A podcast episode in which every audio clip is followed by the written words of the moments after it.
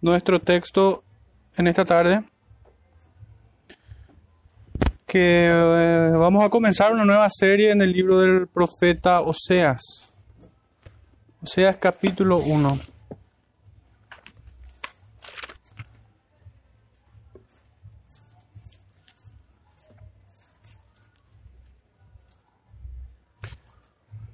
Oseas 1, 1 al 3. Dice así la palabra del Señor. Palabra de Jehová que vino a Oseas, hijo de Beri, en días de Usías, Jotam, Acaz y Ezequías, reyes de Judá, y en días de Jeroboam, hijo de Joás, rey de Israel.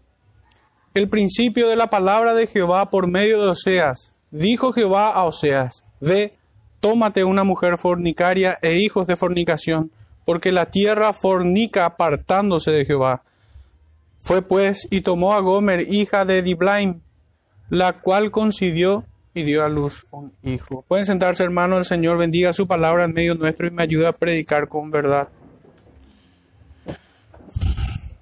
Cada palabra que salga de mi boca sea redimida en su gracia.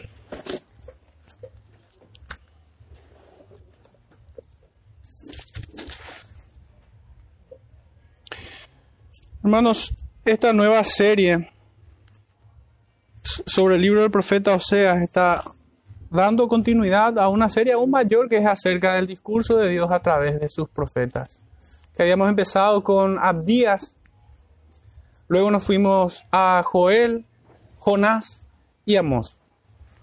Y hoy estamos comenzando en este libro, que por cierto vamos a ir encontrando elementos equivalentes a, todo el mensaje que ya hemos estado estudiando en, los profetas y que nuevamente la volvemos a encontrar en, los sermones, en las enseñanzas del Maestro, de Cristo y de sus discípulos en el Nuevo Testamento.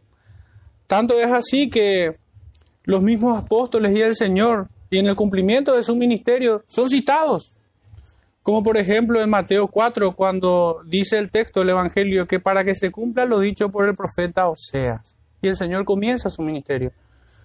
Puntualmente acerca de este libro encontramos al apóstol Pablo hablando acerca de Oseas en el capítulo 9 y que vamos a estar viendo un poquitito ese versículo. Pero en fin, sirva entonces este sermón a modo de introducción y el título de este sermón es La vida de un profeta y su ministerio. Pero para ello, hermanos, para entrar en perspectiva y tratar de enfocarnos en lo que vamos a estar desarrollando, quisiera compartir con ustedes el texto de Primera de Corintios 13. Texto muy conocido, pero quisiera que estén aplicando estas verdades de Primera de Corintios 13, versículos 4 al 8, mirando la persona y el ministerio del profeta Oseas. Dice así Primera de Corintios 13, 4 al 8. El amor es sufrido, es benigno. El amor no tiene envidia. El amor no es jactancioso. No se envanece. No hace nada indebido. No busca lo suyo. No se irrita. No guarda rencor. No se goza de la injusticia, más se goza de la verdad. Todo lo sufre, todo lo cree, todo lo espera, todo lo soporta. El amor nunca deja de ser pero las profecías se acabarán y cesarán las lenguas y la ciencia acabará. Amén. Sirva entonces este versículo para introducirnos en este sermón acerca de la vida de un profeta y su ministerio.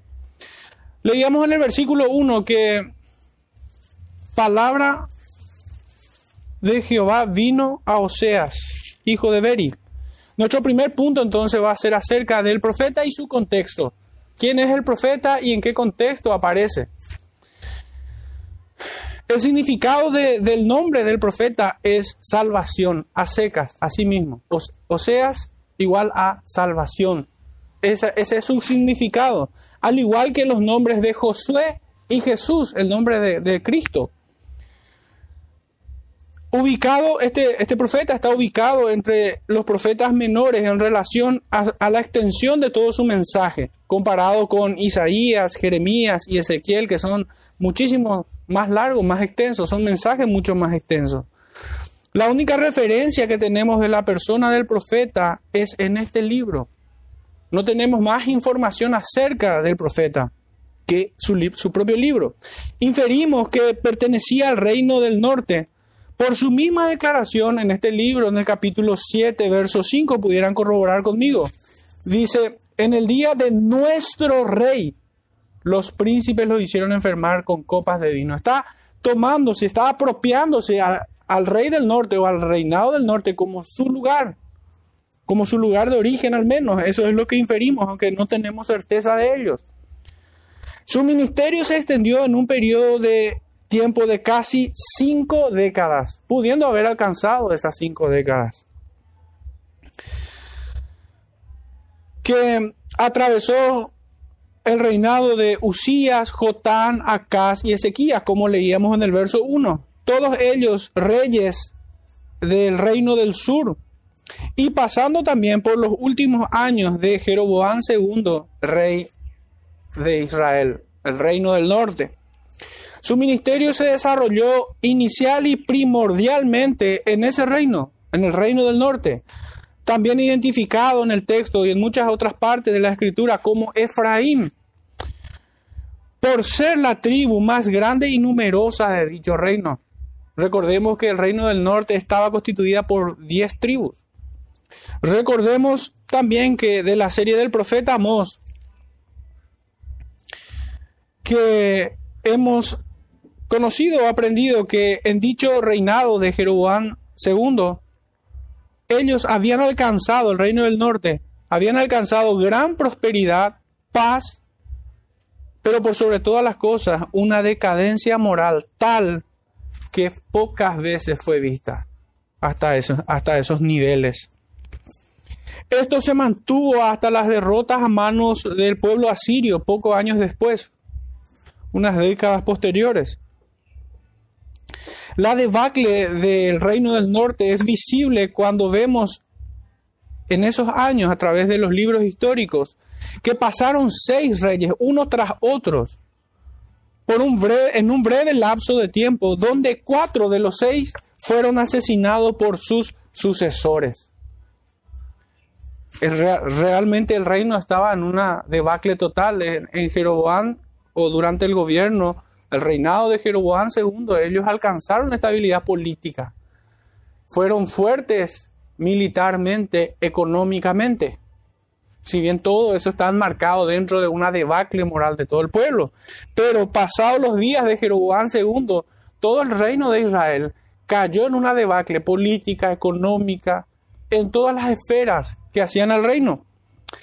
En dicho periodo, el reino del sur tampoco se presentaba un mejor panorama, siendo que Usías, estando en el reino, mirando el reino del sur ahora, Usías, al intentar usurpar el oficios sacerdotales, fue azotado por una lepra.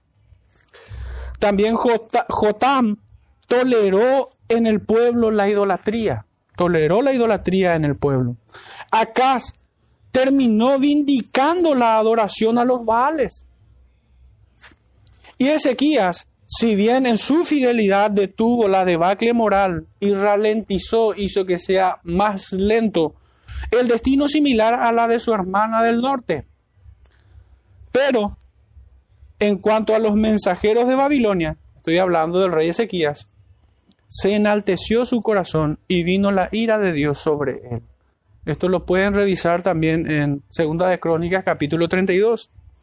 En general fueron reyes débiles que buscaron alianza con pueblos paganos en ciertos momentos de su historia. Sin precisar ni, ni plantar dogmáticamente, muchos estudiosos creen que el profeta pertenecía al cuerpo de profetas estables, por decirlo de alguna manera, de aquel pueblo. O bien pertenecía al sacerdocio, era un sacerdote. Eso es lo que suponen y que su ministerio aparece como 10 años posterior a la desaparición del profeta Amós, aproximadamente. Esto, como digo, recuerdo, enfatizo, esto no es doctrina, pero es lo que la mayoría de los estudiosos acerca del profeta, de la vida del profeta, dicen. Acerca de su contexto político, civil y religioso, notamos en su propio escrito si bien debemos ver una continuidad histórica y obviamente con todo lo que conlleva con eso, su realidad política, económica, militar y moral del pueblo de Israel, es una continuación de los días del profeta Amós. Y si recordamos cuál era el estado de aquel, de aquel pueblo, entonces debemos entender que aquí no es diferente, sino que va empeorando. Pero el mismo escrito del profeta Oseas nos habla o nos da pistas acerca de la realidad política, civil y religiosa que notamos en su escrito. En el capítulo 1, Jehú aparece como el blanco principal de su exhortación. En los capítulos 2 y 3 vemos prosperidad económica durante el reinado de Jeroboam II. Y luego cambia radicalmente pasando por reinos cortos, sucesivos, inestables y que se impusieron por la fuerza, por violencia. Recordemos que cuatro de los últimos seis fueron asesinados por sus sucesores. Desde el capítulo 5 y subsiguientes vemos una crisis con Asiria, pues se habían confabulado con Damasco para ir en contra del reino del sur. Todo este contexto se, relata, se describe en, el libro de los reyes, puntualmente en Segunda de Reyes capítulo 14. Nuestro versículo también nos dice que este profeta Oseas, que ya sabemos algo de él por todo lo que hemos dicho, nos aporta un dato, dice que es hijo de Beri. Hijo de Beri. ¿Y qué significa esto? Porque no tenemos más información aparte de este libro. El significado del nombre de su padre es mi fuente o mi bien, que simboliza la alegría de un hijo recién nacido y cuyo nombre es salvación. Es imposible no ver una prefiguración del Hijo prometido, del Mesías esperado, del Hijo de Dios, del Verbo que se hizo carne. En, toda la historia de este profeta. De hecho que en muchos sentidos los profetas y los patriarcas prefiguraban o tipificaban a aquel que había de venir, a Cristo. Nuestro segundo punto es acerca del profeta, su tema y su mensaje. Leíamos palabra de Dios que vino a Oseas. Y al igual que Joel, Jonás, Sofonías, Ageo y Zacarías, el Espíritu Santo ratifica el ministerio del profeta, rubricando en su totalidad su mensaje. Todo el texto, todo el mensaje contenido en el libro de Oseas, aquí, pero así también en, los otros profetas. Su gran tema es el pacto matrimonial como símbolo de la unión de Dios con su pueblo, claramente visto en el capítulo 3, versículo 1, donde leemos me dijo otra vez Jehová, ve, ama a una mujer amada de su compañero, aunque adúltera, como el amor, fíjense la comparación, como el amor de Jehová para con los hijos de Israel, los cuales miran a dioses ajenos y aman tortas de pasas. Claramente vemos que este es su tema, de hecho empieza inmediatamente después de que el Espíritu ratifica el mensaje del profeta vemos que es comisionado, es mandado el profeta Oseas a casarse con una mujer fornicaria, dice en el verso 2. Dijo Jehová Oseas, ve, tómate una mujer fornicaria. Ese fue el mandato. ¿Y qué hizo él en consecuencia? En el verso 3 vemos, fue pues y tomó a Gomer, hija de Diblaim. Este es su gran tema. De parte de Dios encontramos en esta comparación encontramos a Dios, en Dios, un amor fiel y perdurable, inquebrantable. Y de parte de su pueblo encontramos infidelidad, traición y rebeldía. Fíjense que la comparación es que este pueblo de Israel se había entregado, se había entregado a los dioses ajenos. Leíamos en el capítulo 3, verso 1. Y esto claramente, de hecho, de hecho, no solamente aquí, sino en muchas partes de las escrituras, cuando el pueblo de Israel se rendía a los dioses paganos, la escritura los trata, los profetas trataron a aquella Israel como adúltera, como fornicaria. por adulterar con los Baales. La vida del profeta entonces relata la relación entre Dios y su prometida adúltera, al modo de una metáfora, donde observamos claramente el pecado del pueblo, el juicio que recibe y el amor perdonador de Dios, una vez más. También encontramos como grandes temas en este libro acerca de la ley, porque sin la ley nosotros no tenemos conocimiento del pecado. Y en este libro, así como en los anteriores, vemos que ampliamente es tratado el pecado del pueblo. Por tanto, la ley es uno de sus grandes temas aquí, sin duda alguna. Y la vemos, y vemos todos estos pecados en sus formas más aborrecibles, tales como el adulterio, la embriaguez, cuando no, y la idolatría. Acerca de la gracia, vemos una exhortación incansable e inclaudicable. Vemos también el llamado al arrepentimiento que hace el profeta y el amor fiel e, indeclinable de Dios. Los reyes y sus cortes, también como parte de, de los temas que aquí se exponen, no restringieron la maldad de los hombres. Los sacerdotes prevaricaron e hicieron errar al pueblo. Y el pueblo terminó fortaleciendo las manos de los malos. Mataban a sus profetas y sacrificaban sus hijos a Moloch. La valentía del profeta y su obediencia a Cristo fue a pesar de todo esto. Le tocó al igual que a su Señor, pero en menor medida, beber una copa amarga, una copa agria al profeta Oseas. Y si me permiten una rápida aplicación, preguntaría, ¿y nosotros no la hemos de beber siendo infinitamente menor la copa que hemos de beber? Tanto nos amamos como para, o te amas para que se entienda mejor, tanto te amas como para creer que no mereces algo mejor que padecer por la causa del nombre?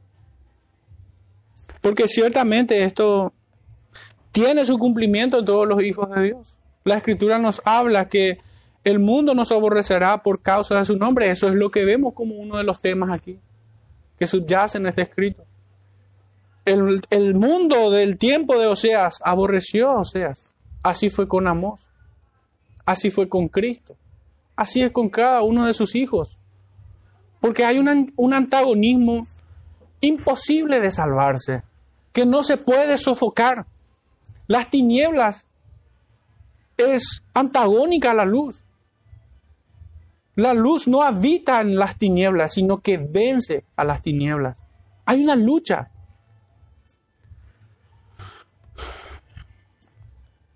Su mensaje, al igual que Amós, es en cuanto a sus denuncias sobre injusticias y la corrupción imperante en el poder civil. También encontramos la crítica al culto superficial y falso de la casta religiosa. Además de todo esto, y de manera particular encontramos en este libro el pillaje generalizado. Si me acompañan al capítulo 12 de este libro, en el versículo 7 y 8 leemos, mercader que tiene en su mano peso falso, amador de opresión. Efraín dijo, ciertamente he enriquecido, he hallado riquezas para mí, nadie hallará iniquidad en mí, ni pecado en todos mis trabajos, aparte de pillaje hipócrita.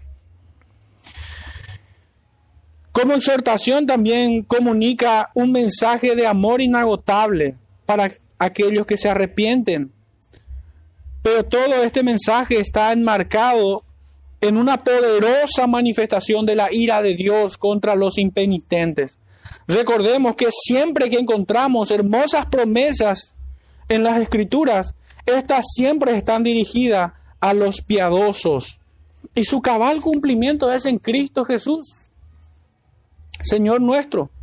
Podemos leer también en este capítulo 14, 12, eh, perdón, 12, 14. Capítulo 12, 14. Dice, Efraín ha provocado a Dios con amarguras, por tanto hará recaer sobre él sangre que ha derramado y su Señor le pagará su oprobio. Y, el, y en el 14, 9, cerrando ya este libro, dice, ¿quién es sabio para que entienda esto y prudente para que lo sepa? Porque los caminos de Jehová son rectos y los justos, fíjense para quiénes son la promesa, y los justos andarán por ellas.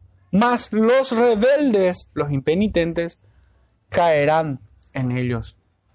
Hermanos, las promesas son para los piadosos. Y los juicios, la sentencia condenatoria, es para los impenitentes. Siempre ha sido así. La promesa no es para un pecador atrevido y contumaz que escupe en el rostro de Dios, sino para aquellos que vienen en arrepentimiento y fe. Es para ellos. Y esto es, es pertinente aclarar, hermanos, porque en nuestros días se enseña que, que las promesas son para personas que viven impúdicamente sus vidas y no hacen más que traer vergüenza al nombre de Cristo. A tales personas habría que preguntarles que si quieren ver en verdad hacerle un favor al Señor, no deberían decir que son cristianos, porque solo traen vergüenza. Y yo no estoy trayendo una idea extraña a lo que los apóstoles mismos decían, porque el apóstol Pablo dice en el capítulo 2 de Romanos, verso 24, Dice, por causa de vosotros el nombre de Dios es blasfemado entre los gentiles. Para ellos la exhortación y la sentencia condenatoria, pero para los que se arrepienten es el perdón y la gracia de Dios para salvación. En esta estructura de este libro pudieran mirar someramente, se divide básicamente en cuatro partes. La primera parte que es, tan solo tomo el versículo 1 es el título del libro, de donde toma el nombre este libro. La segunda sección va desde el versículo 2 hasta el capítulo 3, 5, hasta cerrar el capítulo 3. Y aquí nosotros vemos el matrimonio del profeta, símbolo de la unión de Dios con el pueblo. De hecho, en el 3.1 habíamos visto claramente esto. La tercera sección se, se, extiende desde el capítulo 4, verso 1 al capítulo 9, 9. ¿Y qué encontramos ahí? Los oráculos contra el pueblo de Israel, los juicios de Dios para con aquel pueblo. Y la última sección se extiende desde el capítulo 9, verso 10, hasta el fin del libro, 14, 9, donde encontramos una relectura, una rememorización, por decirlo así, una recapitulación de la historia de Israel, que para nada es agradable, sino que el, el profeta utiliza con esto el pecado del pueblo y les muestra su impenitencia y el peligro de permanecer en ella. Finalmente, hermanos, nuestro último punto es acerca de las dificultades de interpretación que podemos encontrar en este libro. Y a la luz de, dos versículos quisiera plantear este último punto. El primer texto, y pudieran acompañarme al libro de Levítico, capítulo 21.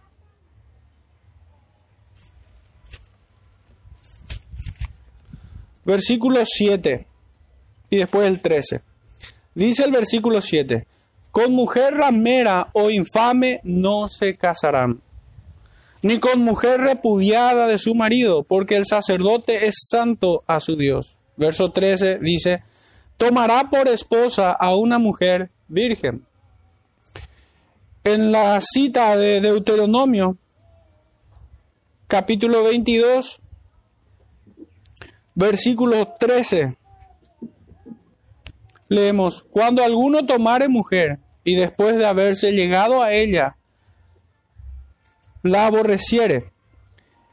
Verso 20 al 21 dice, mas si resultare ser verdad que no se halló virginidad en la joven, entonces la sacarán a la puerta de la casa de su padre y la apedrearán. Los hombres de su ciudad y morirá por cuanto hizo vileza en Israel, fornicando en casa de su padre. Así quitarás el mal de en medio de ti. Hermanos, yo creo que se percataron de cuál es la dificultad de interpretación aquí. La dificultad está en que en el verso 2 el profeta recibe la orden del Señor de casarse con mujer fornicaria. Y ciertamente es un reto de interpretación. ¿Cómo, la, lo hemos de interpretar? Los comentaristas y los intérpretes de, las escrituras, o por decirlo de otra manera, la iglesia ha propuesto cuatro formas de, de resolver este dilema.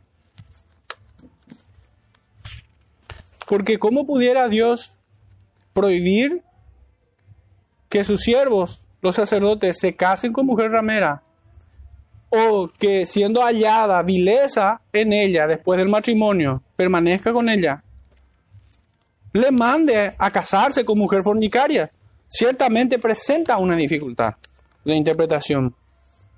No precisamente un problema, pero sí una dificultad.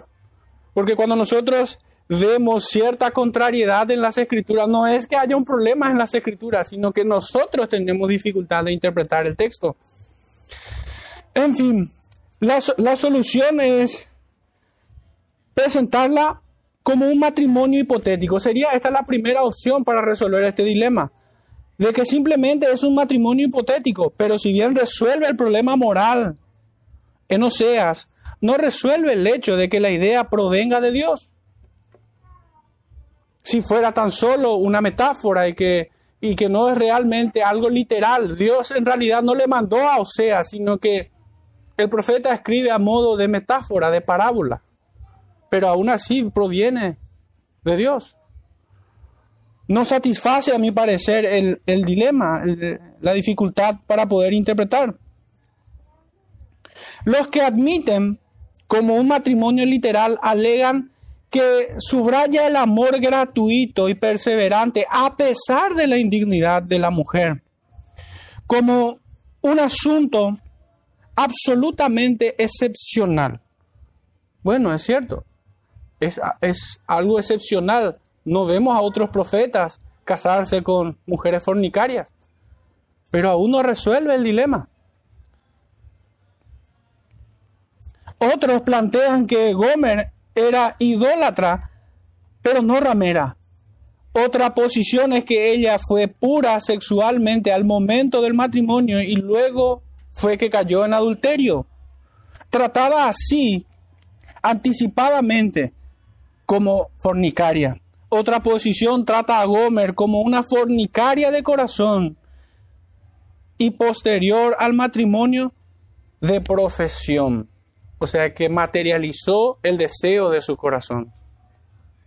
Pero creo que es poco satisfactorio también, aunque esta última opción me, resulta un tanto más coherente. Pero hermanos, yendo al, al, texto original y buscar el significado de cada, de cada palabra, es lo que creo trae más claridad para poder resolver esta, esta dificultad de interpretación.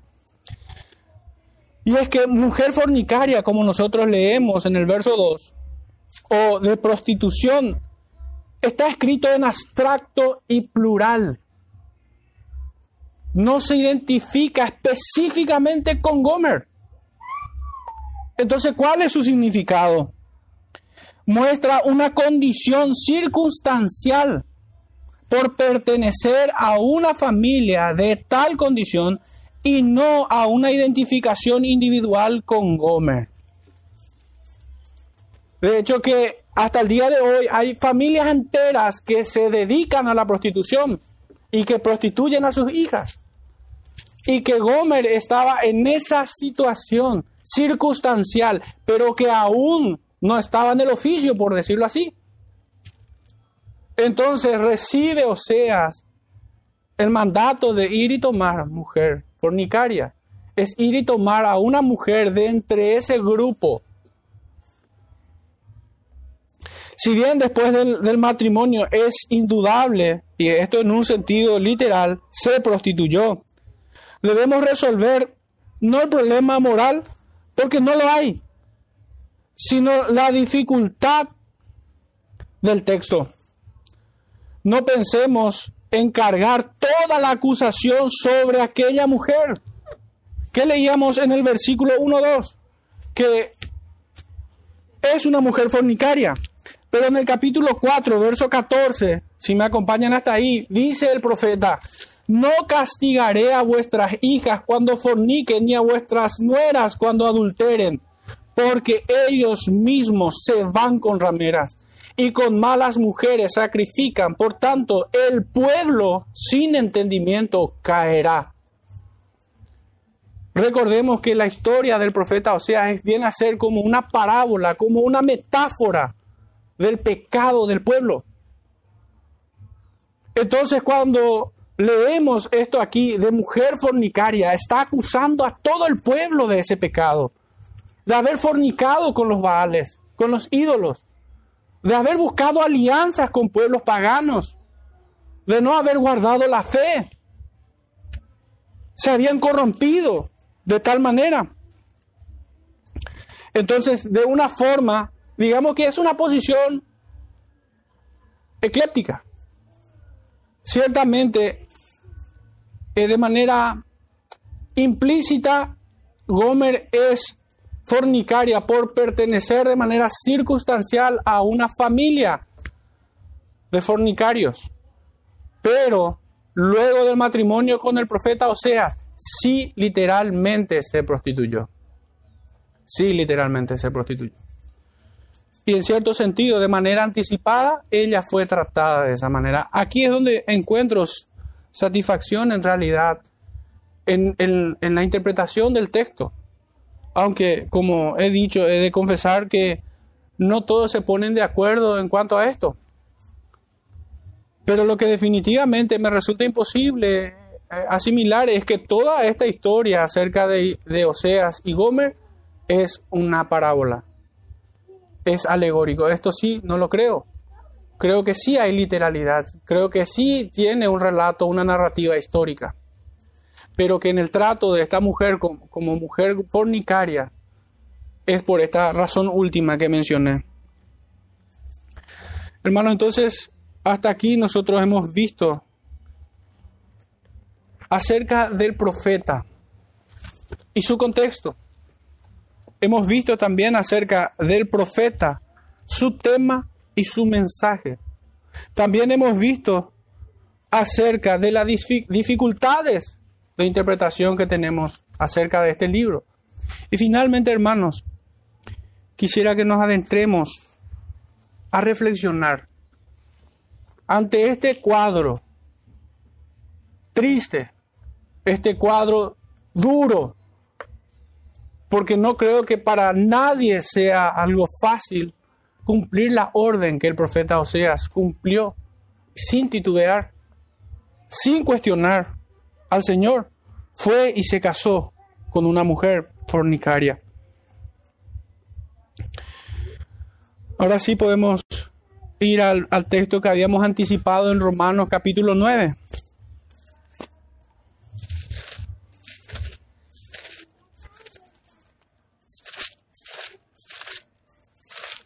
...9.25... Leemos que el apóstol Pablo dice... ...como también en Oseas dice llamaré pueblo mío al que no era mi pueblo, y a la no amada, amada.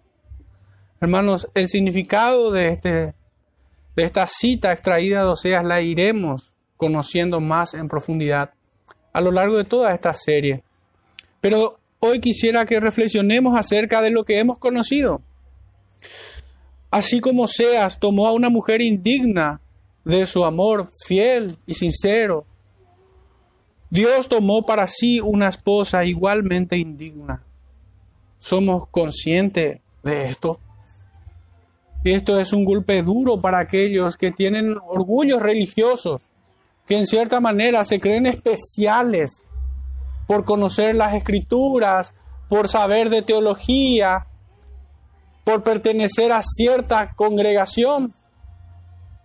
Basta con recordar que en la vida del profeta Oseas nosotros también encontramos una metáfora acerca de nosotros, porque somos indignos, no somos dignos.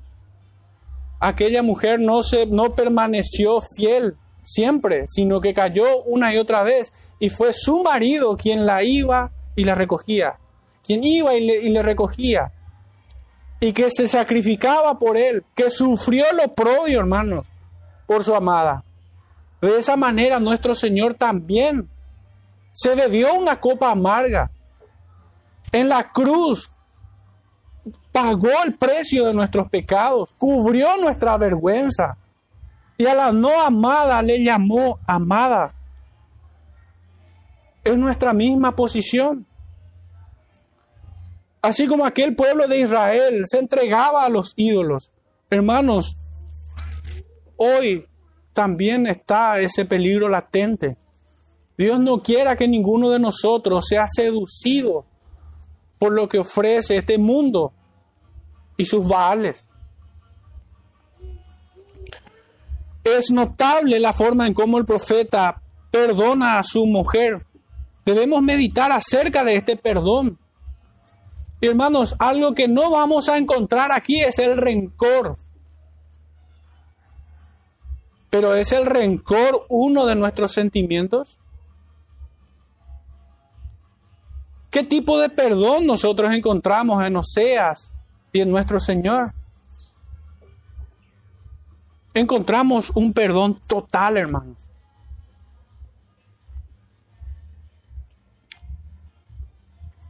Y resulta fácil, ciertamente, para mí entender la forma en cómo perdonó el profeta.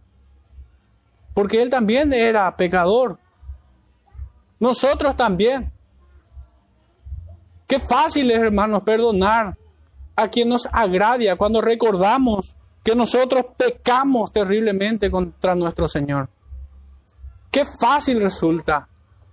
Pero si el rencor queda todavía latente en nuestros corazones, luego de perdonar, entonces no fue perdón lo que otorgamos. No fue perdón. Aquel que guarda rencor se pone en una posición superior a su prójimo, desechando así el consejo evangélico de estimar a los demás como superiores a uno mismo. El apóstol Pedro le preguntaba al maestro, ¿cuántas veces hemos de perdonar? ¿Siete veces? No te digo siete, sino setenta veces siete. Hermanos, el rencor es un pecado que no debe tener cabida en nuestros corazones. Ciertamente el perdón debe enterrar aquella falta y no debe ser recordada más, así como tenemos las imágenes de que nuestros pecados serán echados al fondo del mar, donde serán pulverizados. Esa es la imagen. Pero hermanos, acerca de esta figura de los pecados del pueblo de Israel, de que iban a fornicar, ese pecado está cerca de nosotros, está cerca del cristianismo, pudiera estarlo, hermanos. Porque ¿Cuántos hoy permiten noviazgos entre jovencitos o entre no tan jóvenes que no tienen precisamente previsto casarse en un mes? Hermanos, ¿están permitidos acaso los besos, las caricias, el coqueteo licencioso, sensual? ¿Acaso está permitido el fabricar o buscar momentos de tensiones sensuales o sexuales? Hermanos, nosotros sabemos que muchas iglesias permiten el noviazgo. Entre chicos incluso que ni siquiera aún terminaron el colegio. Esto es vergonzoso. Y aunque ya sean personas grandes, hermanos, el noviazgo, ¿dónde está en las escrituras? ¿Dónde está? No lo está. El modelo de la unión entre un hombre y una mujer es el matrimonio, es el pacto matrimonial.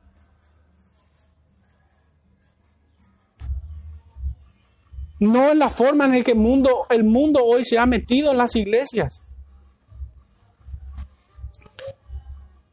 Como padres de familia, como autoridades de nuestras casas, de la iglesia o dentro de la sociedad, ya sea como maestros, como oficiales, como padres de familia, como siervos del Señor en su congregación, ¿permitimos nosotros estos deslices? ¿O pecamos así como aquellas autoridades de Israel que no restringieron la maldad? Que permitieron que el pueblo coquetee con los deleites que ofrecía el mundo y los baales.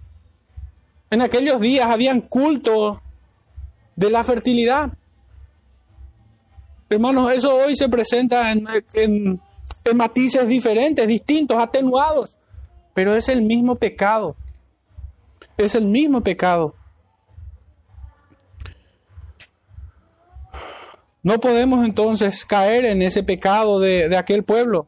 Una relación semejante a la prostitución es esta, pues está fuera del matrimonio, hermanos.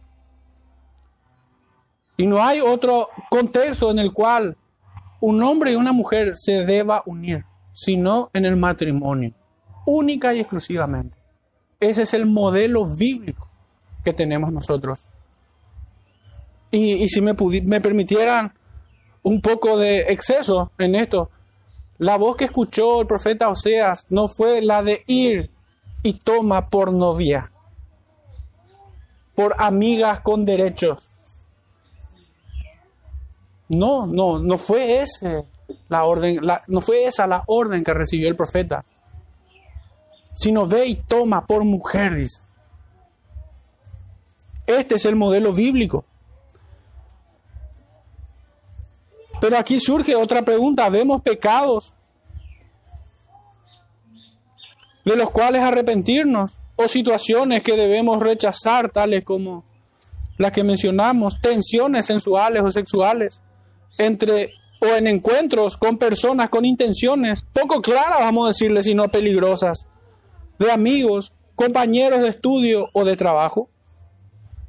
Creo, hermanos, que la palabra del Señor entonces llega a tiempo para cada uno de nosotros. Para aquellos quienes en otro tiempo permitimos tales situaciones en nuestras vidas. O para aquellos quienes aún hoy anhelaron tales encuentros, tales situaciones. También es para ellos el, llamado al arrepentimiento. Yo creo que la respuesta es afirmativa. Sí hay razones por las cuales arrepentirnos. Cuidado, hermanos, con no poner barreras y coquetear alimentando este pecado que vemos en Gomer. Cuidado con reuniones cuyo centro no sea Cristo de comienzo a fin. Si el Señor y su Evangelio no tienen cabida en una conversación, en un encuentro, sea del tipo que fuere, de estudio, trabajo, social, de amistad, familiar, si el Señor y su Evangelio no tienen cabida en ese lugar, hermanos, huye. Sal de ahí, pon barreras, ese lugar no es para ti. O al menos no debiera hacerlo. Pero si a pesar de la exhortación anhelas en tu corazón, es mala señal, hermanos. Debemos reflexionar, hermanos, acerca de la historia de la vida del profeta Oseas. Dice en el capítulo 14, Vuelve, oh Israel, a Jehová tu Dios, porque por tu pecado has caído. Llevad con vosotros palabras de súplica y volved a Jehová y decidle, quita toda iniquidad y acepta el bien, y te ofreceremos la ofrenda de nuestros labios. No nos librará el asirio, no no montaremos en caballos, ni nunca más diremos a la obra de nuestras manos, Dios es nuestro, porque en ti el huérfano alcanzará misericordia. Hermanos, esta es la súplica del profeta, aún no es la oración del pueblo de Israel.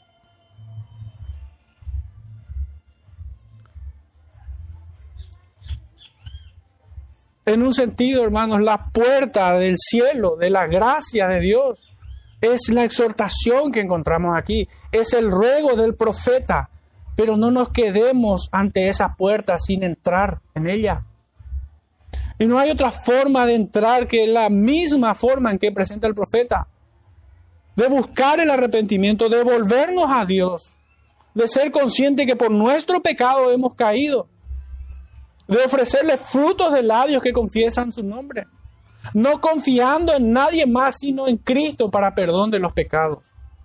Entonces el verso 4 nos dice, y esta es la promesa, esta es la respuesta de Dios para todo aquel que viene en arrepentimiento. Dice el Señor al corazón de los piadosos, juicios para los impenitentes, pero al corazón de los piadosos les dice, yo sanaré su rebelión, los amaré de pura gracia, porque mi ira se apartó de ellos. Es al corazón de los piadosos que el Señor entrega esta promesa. Pero que no se confunda ningún impenitente. Para ellos es el lloro y el crujir de dientes. Porque no hay pecado más odioso que el rechazar la gracia de Dios. De darle la espalda a Cristo Hermano, ese es el pecado más horrible. Es despreciar el sumo bien.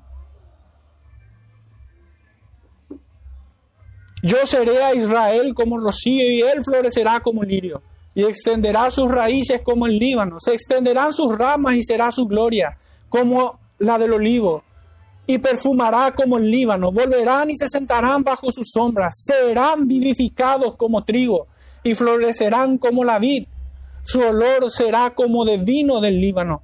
Efraín dirá, ¿qué más tendré ya con los ídolos? Será cosa extraña el pecado de nuestro pasado. Si realmente nos arrepentimos, si realmente hemos nacido de nuevo, todas las cosas viejas pasaron y aquello que antes nos deleitaba ahora será aborrecible a nuestros ojos aquello que no buscábamos, que es estar en la presencia del Señor, será nuestro mayor deseo e impulso.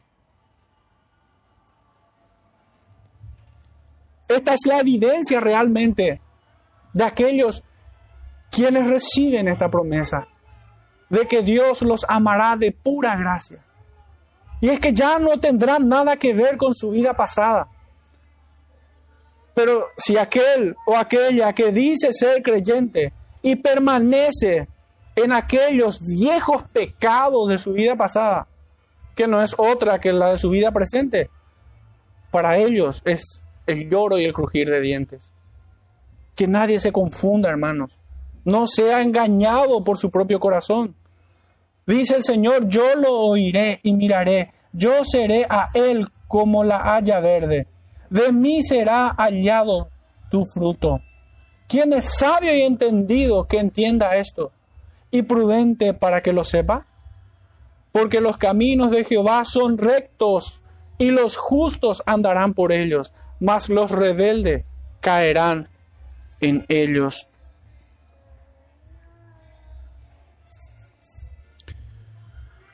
Paradójicamente, hermanos, aquel pueblo que escuchó estos tremendos juicios del profeta fue también el primero que contempló el ministerio de nuestro Salvador.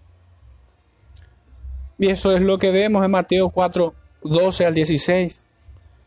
Pero finalmente, ¿qué podemos decir de este gran tema acerca del amor de Dios para con su prometida? El amor de Dios es restaurador, es santificante, bendito aunque ciertamente es incomprensible cuando tan solo nos observamos a nosotros mismos, pecadores, rebeldes y traidores.